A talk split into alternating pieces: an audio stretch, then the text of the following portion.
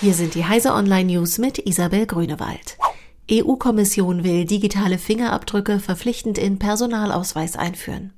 Die Terrorabwehr im EU-Raum soll verbessert werden. Eine Maßnahme ist die Erhöhung der Fälschungssicherheit von Ausweispapieren. Die EU-Kommission will deshalb die verpflichtende Aufnahme von digitalen Fingerabdrücken und anderen biometrischen Daten im Personalausweis vorschlagen, berichtet die Tageszeitung Die Welt. In Deutschland ist derzeit lediglich das biometrische Gesichtsbild des Ausweisinhabers auf dem neuen Personalausweis verpflichtend gespeichert. Apple lässt Leaker verhaften.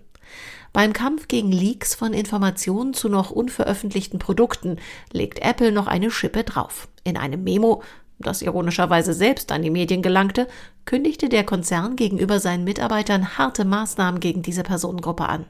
Laut der Botschaft gelang es Apple im Jahr 2017 insgesamt 29 Leaker zu ermitteln, die dann auch gefeuert wurden. Zwölf davon sollen sogar verhaftet worden sein. Physiker basteln Nanosysteme aus DNA.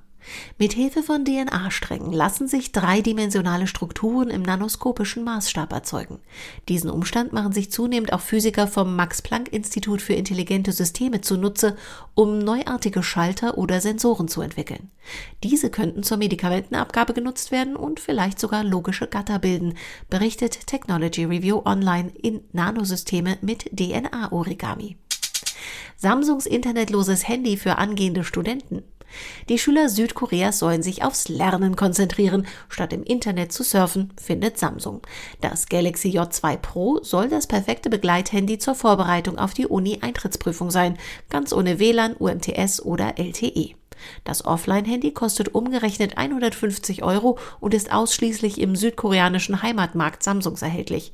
Studenten, die ihre Uni-Prüfung meistern, können sich den Preis auf den Kauf eines richtigen Samsung-Smartphones anrechnen lassen. Diese und alle weiteren aktuellen Nachrichten finden Sie auf heise.de.